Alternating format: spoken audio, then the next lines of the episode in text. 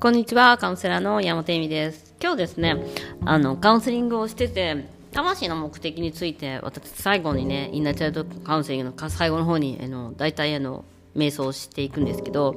なんか魂の目的っていうとみんななんかすごいこと考えちゃうみたいな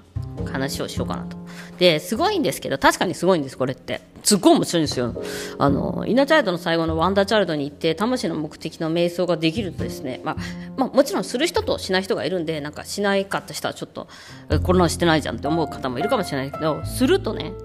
まあ、すごい面白いことがわかるんですよ。あのみんなね、なんかこれ、こういうなんか、やっぱ人生を楽しもうみたいな、なんだ、なんだ、あ、あ自分を好きを仕事にしようみたいな、まあ、フォロワーズっていう、その、私が見てたあの、ネットフリックスのやつみたいな、なんか有名人になっちゃったりとか、いきなりフォロワーで1日でなんか何万人いっちゃったりとか、そういうなんか、まあ、世の中によくあるある成功術みたいのをね、信じちゃったりするんですよ。で、それをやってみてにもかかわらず、あんまり楽しくないじゃんっていうのが、まあ、これ間違ってる人生の楽しみ方というか、目的、魂の目的をね、履き違っちゃってることが結構多いんですよ。っていうのは、ま、海外旅行とか、結婚とか、大きいいう、何にあ100万円する指輪とか、えー、まあ、いろいろ、タワーマンションとか、いろいろ、まあ、世の中にはね、これやれば幸せになれるよみたいなものを、まあ、次から次へと出してくれるわけですよ。消費社会だから。で、まあもちろんね、あの、好きを仕事に、だからもうなんか画家になっちゃう、アーティストにならなきゃとかって言ってみんな頑張っちゃったりするんですけど、なんかそれ、そういう私に何か才能があるはず、ワクワクすることがあるはず、とか思っている方が結構多いんです。もちろんね、あの、そういうのもあると思います。私が最近やってるその、ものを書くっていうこと、まあ最近じゃなくてずっとやってるんだけど、か、か、書いてるのにもかかわらず表に出すことができない恐怖とか、そういうのって絶対あるんですよ。で、まあ、私はそういう人なんですけど、でも、みんながそういうなんか何かものを作り出したりとかするわけじゃなくて、なんか、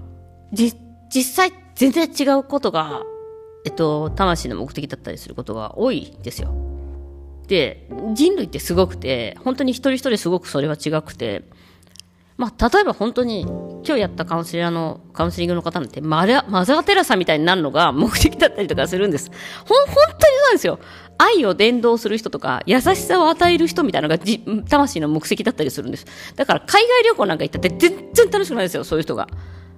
わかります？おばあちゃんとか助けてる方が人生、自分の人生の目的に近いから、目的に近い、目的はそれだから、と、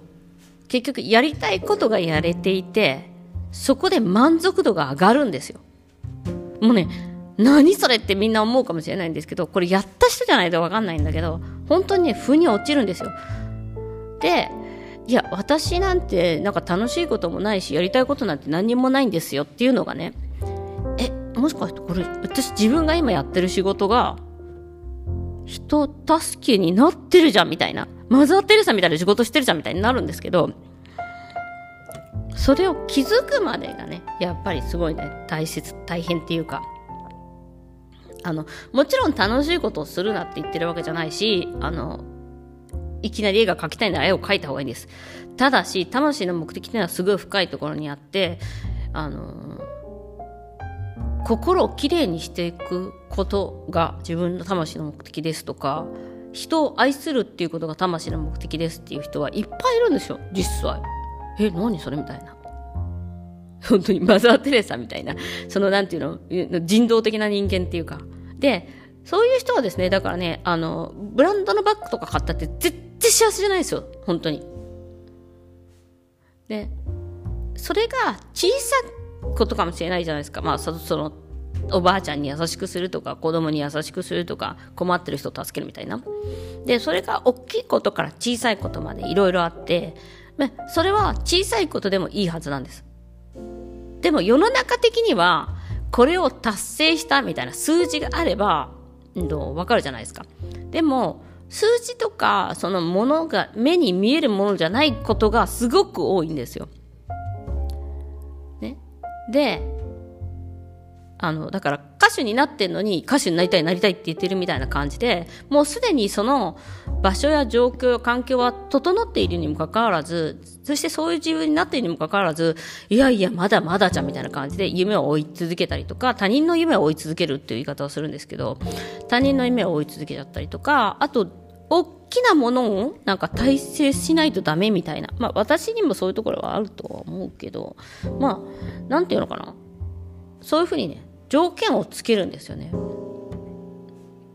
うん、でも実際はなかなか自分がやりたくないことをやっ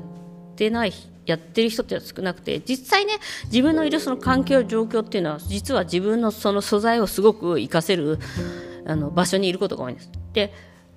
そういうふうにそうなると自分を感謝できるようになるし自分の人生も楽しくなるしもっともっとねあのこういうふうにすれば自分の、えっと、満足度やえーと、自分の才能が活かせるっていうことが分かるようになるんですね。でこれはねもう本当にすごいユニークなものです人によっては。本当に本当に本当にユニークです。なんか本当にねだからねあの勘違いあの本当に消費社会っていうのがあるからやっぱ勘違いしちゃうんだけどフォロワーズみたいになりたいみたいになっちゃうんだけど実際写真家になるとかっていうのは全然夢じゃない人の方が多い多い多いですねもっとすごいんですよ崇高なんですなんか、へえみたいな。で、それが気づくと自分の人生っていいなとか、自分って素敵だなとか、自分って最高だなって思えるようになって、あの、その最高さがまた、あの、素晴らしいになって、なんかなんで自分って私って今までなんかあんな風に卑下してたのかしらみたいになるんです。で、それが本当の自分ですから。その素晴らしい人生を歩んでるのが本当の自分であって、あの、それにね、もうイナザイド毎回毎回やってくださる人、気づいてくれる人が多くてですねもう本当に今日もねすごく卒業する前にそれをやってくださってすごい嬉しかったなという話でした。ということであなたの夢をと他人の夢を履き違えない。自分の夢は自分の夢。